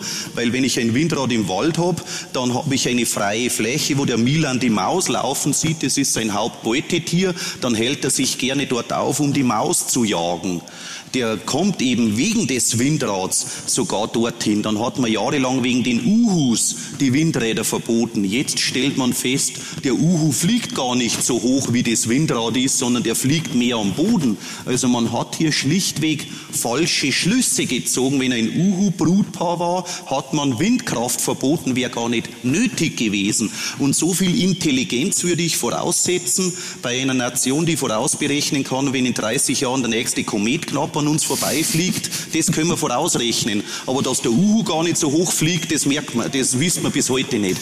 Also da muss ich sagen, wir müssen das tun, was gezielt nötig ist und nicht irgendwie pauschal irgendwo ins Gebüsch schießen. Und deswegen kommen wir bei der Energiepolitik deutlich voran, wenn wir diese unsinnigen Einschränkungen, die man eigentlich nur noch sagen kann, die können nur von der fossilen Industrie vorgegeben worden sein und nicht von den Vogelschützern, wenn wir die nicht mehr einhalten und sagen, äh, dort, wo das Sinn macht, ja, da gibt es eine Abschaltautomatik, auch für die Fledermäuse, wenn die Fledermäuse ihren Ultraschall ausstoßen, dann erfassen Geräte den Ultraschall, schalten die Flügel ab, das geht in Sekundenteilen, in wenigen Sekunden drehen die sich deutlich langsamer, Fledermaus geschützt, Fall erledigt, bin ich dafür. Aber ich bin nicht dafür, den ganzen Sommer die Anlage abzuschalten, die sieben Millionen gekostet hat, weil man nicht weiß, dass keiner da ist. Also was ist denn das? Da kommt der Tierexperte raus. Ähm, das passt super zu der ersten Frage, die ich habe. Ich habe übrigens so viele, dass wir es uns oh. aufteilen müssen. Vielen Dank dafür. Ähm, hier ist die Frage, ähm, wie oft Sie eigentlich noch auf Ihrem Hof sind und ähm, ob Sie da noch Tierhaltung betreiben, wie viel Sie sich da noch äh, engagieren können, wie viele Angestellte dort sind. Sind Sie auch noch Landwirt, so richtig? Ja, also unser Hof hat ja unter 20 Hektar, gut vier Hektar Wald. Äh, ist auch mein Revier da außenrum. Äh, dort ist noch Vater, Mutter am Hof. Ich bin mit Partnerin und meinen Söhnen ein paar Kilometer weg, äh, genauer bei Regensburg. Mein Hof ist bei Landshut. Wir hatten Milchvieh und Zuchtzaun, haben momentan keine Tierhaltung mehr. Ich habe das anfangs selbst im Landtag noch mitgemacht, Kühe und Zuchtschweine, ging aber dann nicht mehr. Die Eltern wurden auch jeden Tag älter, Gott sei Dank noch fit genug, äh, um die Dinge zu tun. Ansonsten haben wir also die Tierhaltung aufgegeben und haben unser Ackerland momentan mit nachwachsenden Rohstoffen für die Energieerzeugung bestückt. Durchwachsene Silphi für die Fachleute unter Ihnen sind so gelblühende Dauerpflanzen, die nicht mehr viel Arbeit machen. Da kommt im Frühjahr einmal das Güllefass mit dem Gärsubstrat und düngt. Dann kommt im Herbst noch mit der Häcksler und häckselt das und wird über den Maschinenring weggefahren. Muss ich also nur noch mit dem Handy daneben stehen und zuschauen, aber muss nicht mehr mit dem Traktor auf dem Feld rumfahren, fahre aber noch mit dem Traktor in den Wald raus, um die Rehe zu füttern und so weiter. Also das ist noch ein bisschen gegeben, aber nicht mehr tägliche Stallarbeit äh, wäre nicht mehr möglich. Mhm. Noch eine ähm, Frage zum Tempolimit. Sie haben vorher angesprochen, ja. äh, man kann den Leuten nicht alles verbieten und wenn einer mal 130 fahren muss, fand ich interessant die ja. Aussage, ähm, wann muss man denn 130 fahren? Wenn es passiert beispielsweise, wenn man zu Ihrem Termin fährt und vorher mit der CSU eine Stunde länger wie geplant diskutiert hat, um die Leute hier nicht warten Alles zu lassen. Klar. Dann sind wir jetzt auch gegen das Tempolimit. Aber hier ist die Frage, warum, warum Sie ähm, dagegen sind, obwohl in Umfragen ja eigentlich immer eine ziemlich große Mehrheit der Menschen sagt, ja, es gibt in allen Ländern um uns herum diese Tempolimits ja. auf den Autobahnen. Warum eigentlich nicht bei uns? Ja, äh, weil jetzt einfach das heutige Auto auch eine Geschwindigkeit von 130 hergibt. Und hier sollte man sich wirklich nicht mehr Zwang antun als nötig. Äh, ich glaube, der Großteil der Bevölkerung fährt ohnehin ungefähr in dieser Größenordnung. Ich muss selber zugeben, dass ich jetzt auch seit der Sprit so teuer ist, auch meistens meinen Tempomat bei 130 einstelle und dann auch gemütlich auf der Autobahn dahin fahre, sofern die Baustellen und so weiter das überhaupt zulassen. Aber es kann schon mal eine Situation geben, wo man mit 150 oder 160 auch überholen will. Und warum soll ich das verbieten? Äh, da fehlt mir das Verständnis dafür. Ich sehe einfach, dass viele schon lange darauf gewartet haben. Und jetzt ist endlich die Gelegenheit, den Leuten zu sagen, jetzt sollen sie langsamer fahren, jetzt sollen sie kein Fleisch mehr essen wegen dem Klima und jetzt sollen sie kalt duschen und sollen die Wohnung nicht mehr so heizen. Also wir werden uns da nicht raushungern und rausfrieren können aus dieser Energiefalle, sondern da müssen wir mit Wasserstoff raus. Dann können wir schnell fahren, können uns duschen, können uns wieder und so weiter. Also ich glaube, jetzt ist ein bisschen auch wieder die Stunde derer, die den Leuten gern in der Nase bohren und denen genau sagen, wie viel sie Fleisch essen dürfen. Und das Tempolimit ist für mich ein Symbol dafür. Also da gilt es jetzt nicht nur der Fachlichkeit willen, sondern auch deshalb gegenzuhalten, um den Ideologen hier nicht Schritt für Schritt einen Erfolg nach dem anderen zu geben, weil ich garantiere, der nächste Schritt ist, dass sie kontrollieren, wie warm es in der Wohnung ist und die sagen, es darf maximal 19 Grad sein und nicht 21. Und das nächste wird sein, nicht fünfmal Fleisch essen in der Woche, sondern dreimal und mit Sondergenehmigung viermal. Also diesen Weg will ich nicht gehen und beim Tempolimit, da sage ich einfach, nein, lass die Leute Auto fahren. Wer in heute ein sicheres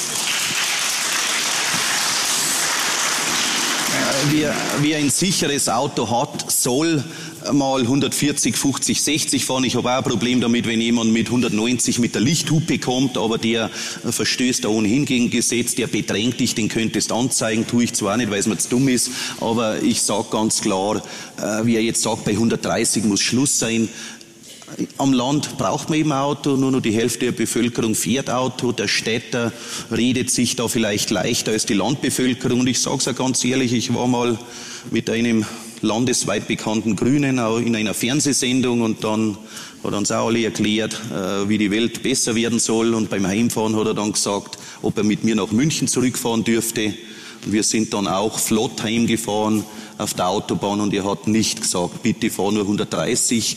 Also er ist publikumswirksam im ÖPNV angekommen und auf dem Rückweg ist er mit mir über 130 heimgefahren, da war die Welt auch in Ordnung. Da Fahrgemeinschaft, Fahrgemeinschaft ist auch ökologisch. Äh, ja, aber insofern, äh, wie gesagt, die, die uns vorschreiben, nicht 130 Auto zu fahren, dann schicken sie, äh, dass in Kalifornien beim Eisessen sind. Und da haben sie auch nicht mit dem Rad rübergefahren. Also lassen wir die Kirche im Dorf und lassen wir den Autofahrer einmal 140 40 fahren.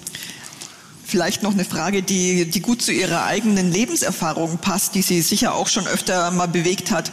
Wie sehen Sie die Zukunft der Landbevölkerung in Sachen Abwanderung in die Stadt? Wie kann man Dorfkerne äh, wiederbeleben? Mhm. Wie kann man dörfliche Lebensgemeinschaften wieder mhm. stärken?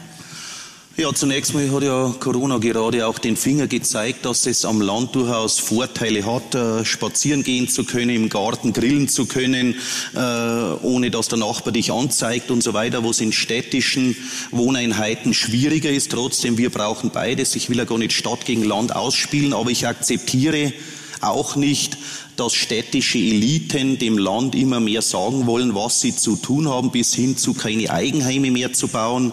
Es ist dann auch häufig derjenige, der als letzter ins Grüne noch gebaut hat, mit Blick ins Grüne, der sagt dann, ich will aber der Letzte gewesen sein, vor mir darf keiner mehr.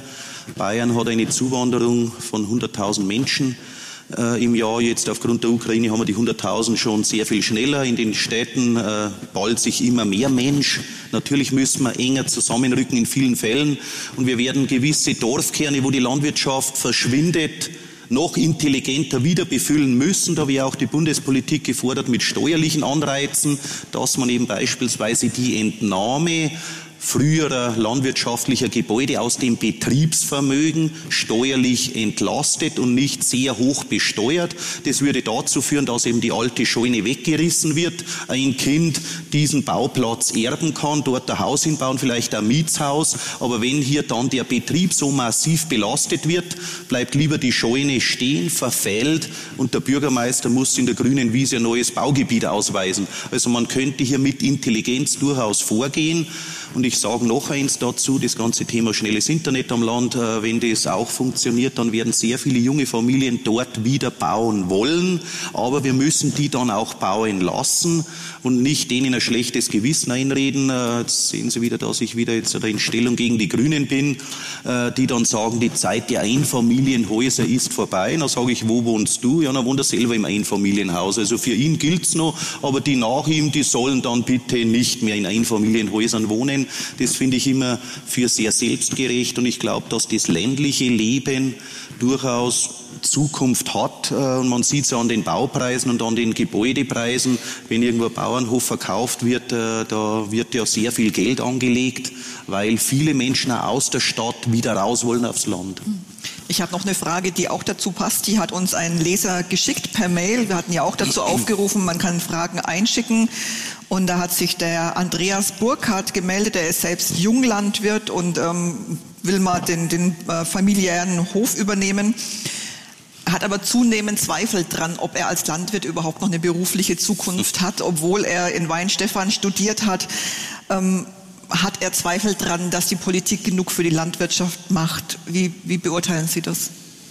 Ja, äh, die Sorge ist natürlich berechtigt. Wir sehen ein massives Bauernhofsterben in den letzten Jahren. Es ist schon schockierend, wie viele Landwirte gerade in den letzten Jahren wieder aufgehört haben. Und allen Unkenrufen zum Trotz, wie wichtig die eigene Lebensmittelversorgung und so weiter ist. Wenn es konkret wird, äh, dann ist eben die Vorschriftenfülle für viele nicht mehr leistbar äh, ob es in der Tierhaltung ist, ständig neue Vorschriften. Diejenigen, die dann Tierwohlställe bauen mit Einstreu und mehr Platz, kriegen das nicht honoriert, haben im Gegenteil sogar Kontrollen, die dann sagen, das Schwein, das früher auf der Gülle, äh, auf dem Spaltenboden mit Gülle sauber war, äh, ist jetzt dreckig, weil es wieder im Stroheinstreu liegt und äh, dann wird der sanktioniert. Dann sagen die, ich habe doch nach deinen Vorgaben, lieber Freistaat Bayern, gebaut mit deinen Zuschüssen. Jetzt kommen deine Kontrolleure und machen mir das Leben schwer. Ja, es wird immer schwieriger. Trotzdem glaube ich, wenn ein Betrieb ja, äh, entsprechend leidensfähig war und die Landwirte waren die letzten Jahrhunderte immer leidensfähig, mussten immer viel aushalten, andere Berufsgruppen ja oft genauso, äh, dann hat er durchaus Zukunft. Es kommt eben auf die Spezialisierung an, ob irgendwo Gemüsebau intensiv einen Wochenmarkt bedient oder ob er gezielt Saatgutzucht macht und so weiter. Also es läuft jetzt momentan eben immer mehr auf eine Spezialisierung raus. Und wenn man vorne mit dabei ist und mehr kundenorientiert arbeitet, dann glaube ich, hat die Landwirtschaft durchaus noch Zukunft. Aber ich kann mich selber erinnern, ich habe ja selber in Weihenstephan Landwirtschaft studiert. Wir haben im Prinzip auch nur gelernt zu produzieren und weniger zu vermarkten. Also wie produziere ich möglichst viel Milch, Getreide und Fleisch und so weiter und der Markt wird es schon richten. Und heute ist man häufig besser beraten, weniger zu produzieren und sich mehr um die Vermarktung zu kümmern. Ich kenne viele, die irgendwo eine Direktvermarktung von Rindfleisch mit freilaufenden Rindern haben. Die sagen, da wird gar nicht nach dem Preis gefragt. Ich habe gestern erst ein Gespräch gehabt mit einer Dame, sagt, die fragen gar nicht mehr nach dem Preis. Ich kriege gar nicht so viel Fleisch her, wie die Fleisch von freilaufenden Rindern wollen. Die können gut damit leben ja, wenn man diese Schritte gehen will, würde ich durchaus sagen, hat ein Betrieb Zukunft, ohne dass ich jetzt seine Eckdaten kenne, wie viel Hektar hat er und so, und so weiter. Aber wie gesagt, je weniger Hektar, umso arbeitsintensiver muss er eben arbeiten. Wenn ich wenige Hektar habe, muss ich eben Sonderkultur, Erdbeeren, äh, Gemüsebau und so weiter. Und je mehr Hektar, umso mehr mache ich dann eben Fleisch oder Milch und bei ganz viel Hektar Ackerbau. Und momentan ist ja der Ackerbau auch wieder relativ rentabel. Getreide kostet wieder sehr viel Geld, leider eben auch der Dünger und der Sprit. Mhm. Aber ja, äh, ich würde es mir zutrauen, äh, noch als Landwirt überleben zu können, wenn ich nicht in der Politik wäre. Ich kann sagen, das Herz des Landwirts schlägt auf jeden Fall noch sehr stark. Ähm, Sie haben es angesprochen ähm, mit den vielen Vorschriften neigen die Deutschen dazu, alles ganz genau zu regeln. Ähm, das führt dann auch dazu, und das ist eine Frage hier aus dem Publikum, dass Baugenehmigungen, zum Beispiel, Baugenehmigungen für einen Windpark zum Beispiel bis zu acht Jahre dauern. Mhm. Wir hatten auch zuletzt häufiger berichtet über Windparks, die fix fertig sind, aber nicht angeschlossen werden ja. können, weil irgendein Zertifikat noch fehlt, aber dieser Mensch, der das Zertifikat hat, halt nicht so viel schafft und so. Ähm, wie schaffen wir das, dass wir, wenn wir diese Energiewende-Ziele erreichen wollen, dass wir hier auf diese Bürokratie demokratischen Seite ähm, mehr Schwung reinkriegen und, und solche Hemmnisse abbauen? Zunächst mal glaube ich, liegt es in der Natur der Sache, dass die Deutschen nach vielen Gesetzen rufen, weil wir eben ein sehr dicht besiedeltes Land sind und man sehr viel Rücksicht aufeinander nehmen muss, um so dicht, friedlich überhaupt zusammen wohnen zu können.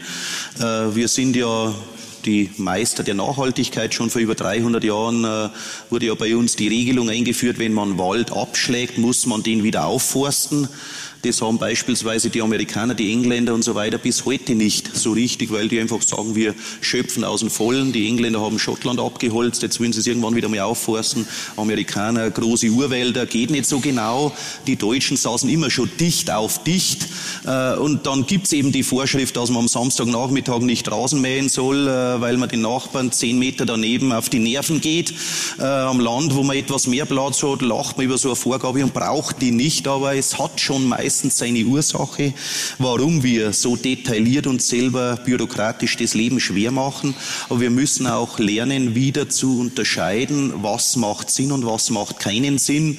Und da macht es am Ende dann eben keinen Sinn, äh, dass wir für Windparks wirklich so viele Jahre brauchen, dass wir erneuerbare Energieanlagen, auch Wasserkraft dauert ja zehn Jahre plus X da muss ich dann schon sagen, ja, entweder ja oder nein, weil irgendwo macht es ja auch keinen Spaß mehr, äh, wenn man ein solches Projekt angeht und äh, sieht das Ende überhaupt nicht mehr für sich in der Rentabilität. Aber äh, hier ist ja dasselbe, wenn wir hier per Schnellverfahren Dinge erlauben würden und würden sagen, mit einem Fingerschnippen werden Windräder in die Landschaft gesetzt ja, würden sehr viele Menschen sich wieder überrumpelt fühlen, sich bedroht fühlen, sagen, nein, das 250 Meter Monster stört mich, ich demonstriere, ich gründe eine Anti-Windkraftpartei, ich äh, gehe zu meinem Abgeordneten, sage, ich werde ihn nie mehr wählen, wenn er nicht auch dagegen ist und am Ende sind wir dann doch wieder dagegen und finden wieder 100 Gründe. Also es ist nicht vom Himmel gefallen, warum es so ist, wie es ist, sondern äh, immer wenn Dinge erlaubt sind, das muss man leider Gottes auch dazu sagen, es gibt eben Leute, die es bis aufs Letzte ausnutzen, bis der Staat sich gezwungen sieht, eine rote Linie zu ziehen, ein Gesetz zu verabschieden, das wieder aufpasst, dass kein Schindluder betrieben wird. Äh, und somit äh, sind wir vielleicht selber mit Schuld, weil auch jeder selber ein geregeltes Lebensumfeld haben will. Man beschwert sich allgemein über Bürokratie, bis man sagt, ich schaffe konkret ein Gesetz ab, siehe Tempolimit. Äh, da ist jetzt auch so, dass wir hoffentlich das noch beibehalten können. Äh, ansonsten äh, schränkt uns die Bürokratie eben immer mehr ein. Aber konkret bei den erneuerbaren Energien, bei der Windkraft müssen wir jetzt schneller werden, ja. Aber ist es nicht auch ein Problem zwischen dem Anspruch und den Zielen, die die Politik oft formuliert, und der Machbarkeit dann im kleinsten Detail am Ende? Also man ja. sieht es jetzt ähm, bei Genehmigungsverfahren zum Beispiel, wo es nur noch darum geht, einen, einen fertigen äh, Photovoltaikpark anzuschließen. Ähm, da geht es ja gar nicht mehr darum, darf der da sein oder nicht, sondern da geht es darum, dass in irgendeinem Amt irgendjemand zu viel Arbeit hat und, und deswegen das so lange dauert. Ähm, und das andere ist auch, was man jetzt sieht bei, äh, bei diesen äh, Förderprogrammen für energiesparendes Bauen. Ja. Da sagt man, Leute, baut Energiesparen, äh, wir fördern das und dann ist innerhalb von zwei Stunden der nächste Fördertopf auch schon wieder leer. Ja. Ist das was, wo man einfach in der Politik die Dinge nicht so ganz zu Ende denkt, sondern sagt, das ist unser Ziel und wird schon irgendwie gut gehen und diese Kleinteiligkeit, die dahinter kommt, vielleicht manchmal übersieht?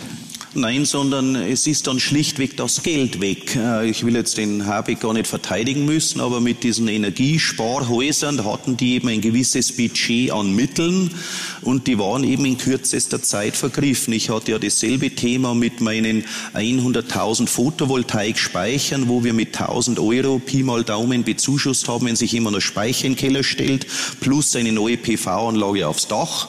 Ich hatte dafür mit viel Kampf mit dem Finanzminister am Ende 100 100 Millionen Euro zur Verfügung.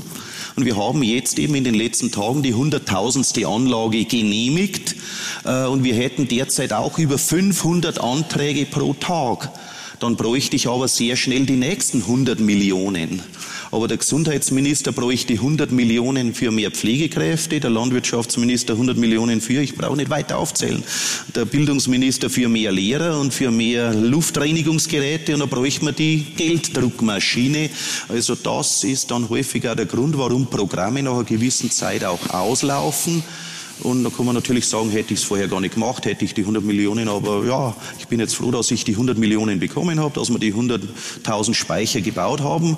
Äh, genauso ging es dem Habeck mit seinem äh, Thema der Energiesparhäuser. Ja, wenn man in die Tiefe blickt, dann gibt es gute Gründe, warum es so ist, wie es ist. Leider Gottes ist es so und vielleicht in dem Zusammenhang schon eine Erfahrung, die ich ja gemacht habe. Als Landwirt bist du irgendwie gewohnt, ja, dir nur selber Rechenschaft ablegen zu müssen. Da fährst in der Früh raus, musst schauen, dass du abends die Ernte in der Scheune hast. Wenn es geregnet hat, hätte ich der Nachbar ausgelacht, wenn dein Heu noch draußen gewesen wäre. Äh, da hat es nicht gereicht zu sagen, ja, weil im Traktor kein Motoröl war, sondern da hat der Erfolg gezählt. Und in der Politik ist es leider Gottes schon so, dass die gute Ausrede reicht. Dass man, wenn man nach drei Jahren sagt, ja, ich konnte nicht, weil, äh, dann ist es eben so. Man konnte nicht mehr Windräder bauen, weil 10H und so weiter und so fort. Äh, die Politik ist häufig nicht so Ergebnis gebrieft, sondern da ist häufig der Weg das Ziel, möglichst wenig Fehler zu machen. Ich bringe nochmal das Beispiel mit meinen Atemschutzmasken, wo ich als einziger Wirtschaftsminister überhaupt was auf die Reihe gebracht habe. Äh, jetzt kann ich für einen Untersuchungsausschuss antreten und mich rechtfertigen, ob ich da wirklich alles richtig gemacht habe. Also da bin ich überzeugt, dass ich alles richtig gemacht habe, aber da sucht man Handyringen, ob ich einen Fehler gemacht habe in der Auftragsvergabe oder was. Wie gesagt, wenn jemand sich da die Taschen vollgestopft hat, ist was anderes. Hätte ich diese Zeit anders verbracht und hätte beklagt, wie schlimm Corona ist und hätte die Dinge nicht angefasst, hätte im Nachhinein niemand gesagt, Aiwanger, warum hast du keine Masken produziert? Da wäre ich irgendwo mitgeschwommen im Mittelfeld. Also wenn man in der Politik was tut und macht nur so viel Fehler, wie man Dreck unter den Fingernagel Platz hat, äh, dann lebt man gefährlicher, als wenn man zehn Jahre nichts tut und kann es gut erklären. Ist das generell ein Problem? Sie haben das vorher auch schon mal angesprochen.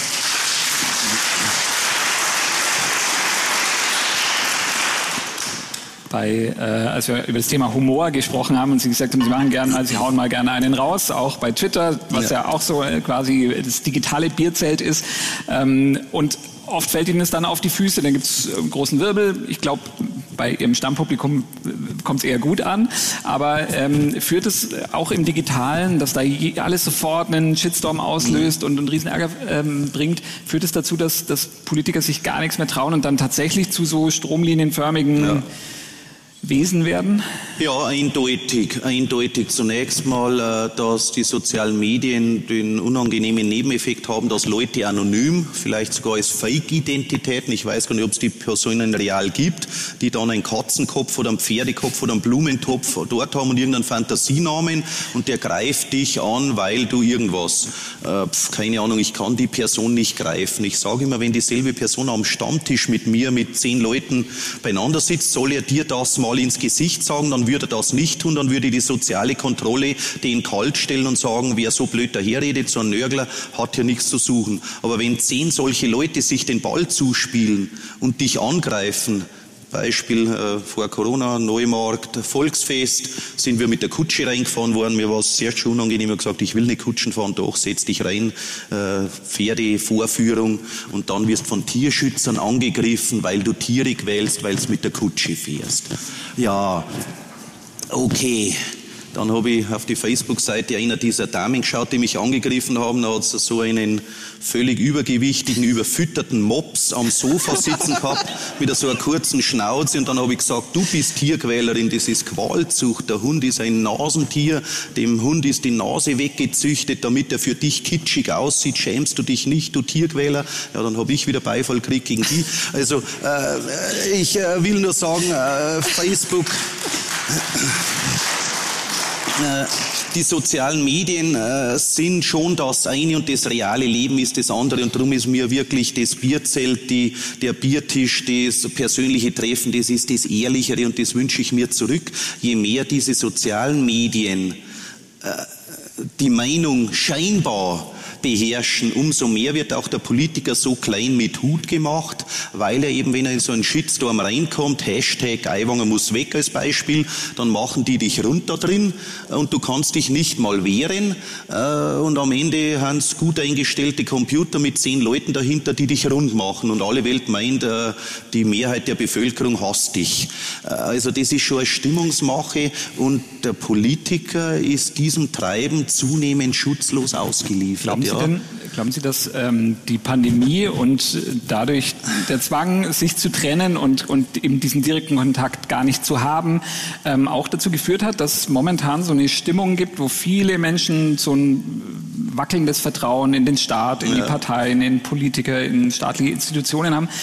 Kann das durch Corona verstärkt worden sein, weil man sich einfach tatsächlich Natürlich. nicht mehr begegnet ist? Genau, also umso mehr man sich nicht mehr real begegnet äh, ist und sich begegnen konnte, umso mehr wurde diese abstrakte, irreale Stimmungswelt äh, meinungsbildend und meinungsbestimmend. Und äh, ich sehe es jetzt wieder, wenn man den Leuten wieder persönlich gegenübertritt äh, und man über egal welches Thema vernünftig redet, dann kommt man zu einem Kompromiss, dann kommt man zur Akzeptanz. Aber wenn man nur im Internet angegriffen wird, äh, dann ist das so, dass die Mehrheit der Vernünftigen sich in diese Auseinandersetzungen gar nicht begeben will. Also wenn du dort von zehn Leuten angegriffen wirst, heißt das noch lange nicht, dass nicht tausend andere deiner Meinung sind, aber die trauen sich nicht zu outen, weil das sind die Ehrlichen. Wo steht Hubersepp? Arbeite bei der Firma Schreinerei Meier und bin bei der Freiwilligen Feuerwehr. Der setzt sich doch nicht auseinander mit einem abstrakten Fake-Boot dort, äh, der dann sagt, ihr seid lauter Idioten. Der sagt, mit denen will ich gar nichts zu tun haben. Im Kleinen, wenn ich mit dem rede, sagt er, du magst das schon ordentlich, äh, bin froh, dass wir dich haben. Das schreibt er aber nicht in Facebook, weil er dann vom anderen angegriffen wird. Und dann schaut jeder gespannt, äh, wie wird der da vorne her hergewatscht äh, und äh, man lässt dich dann alleine im Regen stehen. Ich beklage das gar nicht, sondern ich stelle das fest. Ich nutze die sozialen Medien selber gerne, ich bin da unverzichtbar als Politiker, aber man muss schon aufpassen, dass dort nicht ein paar Verrückte der Mehrheit der Bevölkerung eine Situation vorgaukeln, wie sie gar nicht ist. Aber haben Sie den Eindruck, die Leute sind vielleicht auch dünnhäutiger geworden. Sie machen sich Sorgen. Man kommt ja, ja von einer Krise in die nächste. Im Grunde regieren Sie auch ständig im Krisenmodus. Ja. Wie ist das für Sie als Politiker? Man wird ja immer ständig getrieben vom einen Thema zum nächsten. Also ich glaube schon, dass die Gesellschaft, wenn sie jetzt nicht wieder mit einer gewissen Zeit abstumpft und wieder sagt, äh, ganze Jammern hilft nichts, schauen wir nach vorne, äh, doch verunsichert worden ist die letzten zwei Jahre. Natürlich das Vertrauen in die Politik auch untergraben worden ist. Mal impfen, ja, impfen, nein, Impfpflicht, ja, Impfpflicht, nein. Äh, Ukraine-Krieg, äh, dann die steigenden Energiepreise zockt uns der Staat ab und so weiter. Also diese Parolen fallen dann schon auf fruchtbaren Boden, wenn der Einzelne sieht, äh, das Gehalt wird nicht mehr, aber das Heizöl ist doppelt so teuer wie letztes Jahr und der neue Wagen wird nicht mehr geliefert, weil es keine Kabelbäume gibt. Äh, der Frust steigt schon und die Menschen werden dünnhäutiger. Aber trotzdem würde ich keine Endzeitstimmung herbeireden oder auch gar nicht zulassen, sondern die Fakten sprechen eine andere Lage. Die Wirtschaft ist erstaunlicherweise so stabil, wie vor Corona. Wir haben Vollbeschäftigung, wir haben so viele Betriebsneugründungen wie noch nie. Also so viele junge Leute wie noch nie gründen gerade jetzt in diesen oder weil die Zeiten unsicherer sind, ihre eigene Firma, wollen sich auf eigene Beine stellen und sagen eben nicht null Bock und ich nehme Drogen und ziehe mich zurück und wir sterben eh bald alle. Nein, im Gegenteil, die Menschen packen an. Und das muss die Politik befeuern und darf den Weltuntergang Aposteln, welcher Art auch immer. Da erzähle ich einen Lauterbach genauso dazu wie eine Greta Thunberg und so weiter. Denen dürfen wir nicht Oberwasser lassen. Wir müssen die Dinge ernst genug nehmen. Aber wir dürfen nicht sagen, wir trauen uns kein Kind mehr kriegen, weil das Kind macht einen großen CO2-Fußabdruck, um Gottes Willen. Das Kind ist schädlich für die Umwelt und der Killer-Virus gibt den Rest dazu. Also die Leute werden hier schon auch in die Enge getrieben. Aber es gibt auch viele Menschen, die das Gefühl haben, dieser Wohlstand, den wir heute haben, ist gefährdet. Also in vielen Umfragen, selbst zu Corona-Zeiten war das wichtigste Thema und die größte Sorge, die die Menschen hatten, ähm, ob sie sich den Wohlstand erhalten können. Und, und während frühere Generationen gesagt haben, unsere Kinder sollen es mal besser mhm. haben, gibt es jetzt schon viele, die sagen, was wird sich mein Kind mal leisten können? Ähm, macht Ihnen das Sorge und, und äh, wie erklären Sie sich diese, diese Angst, obwohl es uns ja tatsächlich gut geht? Weil Wohlstand ist ja auch so ein Kit, ja. der die Gesellschaft zusammenhält. Also diese Hoffnung, den anderen wird es mal besser gehen. Also ich glaube schon, dass wir jetzt spätestens mit dem Ukraine-Krieg ein bisschen äh, ja, vom äh, Wohlstandssofa runtergeholt worden sind und mit der Realität wieder konfrontiert worden sind. Äh, wir waren uns ja alle sicher, dass nie mehr ein Krieg in Europa kommen würde. Äh, mittlerweile haben wir ihn vor der eigenen Haustür und hoffen, er weitet sich nicht aus. Es hat auch keiner geglaubt, dass wir mal in Lieferengpässe kommen, wie ich es von den Erzählungen meiner Großeltern hörte in der Nachkriegszeit, wenn sie was bauen wollten und es gab keinen Zement mehr oder in der DDR musste am Nachmittag die Baustelle eingestellt werden, weil die Steine und der Beton aus waren. Was ist denn das für ein System, diese DDR, um Gottes Willen?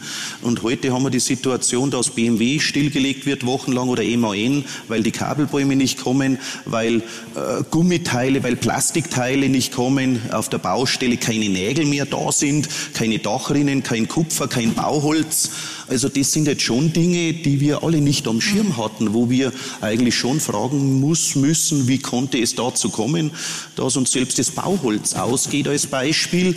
Und vor dem Hintergrund sagen viel manche, jetzt kaufe ich mir sicherheitshalber doch ein Notstromaggregat und mache ein paar Dosen Lebensmittel mehr in den Keller und vielleicht noch ein Feuerzeug dazu und ein paar Kerzen dazu und legen mir einen kleinen Vorrat an. Also die muss man jetzt nicht unbedingt nur als Weltuntergangs- oder Verschwörungstheoretiker ansehen, wenn jemand ein bisschen bisschen Vorsorge betreibt. Also plötzlich äh, sagen wir, es ist doch nicht alles ganz so sicher. Trotzdem bin ich der Überzeugung, dass der Wohlstand beibehalten wird, äh, dass die nächste Generation mindestens so gut leben wird wie wir, weil doch der technische Fortschritt auch wieder viele Vorteile bringen wird. Es wird die Digitalisierung viele Dinge optimieren. Äh, wie gesagt, wir müssen auf die grundlegenden Dinge achten, Lebensmittelversorgung, Energie, äh, Gesundheitsversorgung und so weiter. Aber auch das werden wir wieder hinkriegen. Und wir hatten schon oft schwierige Herausforderungen in der Vergangenheit, in die 70er Jahre, ja die Ölkrise, wo auf den Autobahnen dann die Leute spazieren gegangen sind und ein paar Jahre später äh, ist trotzdem die Wirtschaft wieder weiter marschiert. Wir hatten damals eine zweistellige Inflation. Heute haben wir sieben Prozent aktuell, hoffentlich bald wieder weniger. Also ich würde jetzt nicht äh, die große Krise auf Dauer, sondern es sind Herausforderungen. Aber ich bin mir sehr sicher, dass wir das schon wieder hinbekommen ein Schlusswort, das Hoffnung macht. Vielen Dank, Herr Aiwanger, für Ihre Zeit. Vielen Dank für die offenen Antworten. Unterhaltsam war es auch, glaube ich, wie versprochen. Vielen Dank an Sie fürs Dasein, für Ihre Fragen und einen schönen Abend noch. Bis zum nächsten Mal. Wiederschauen.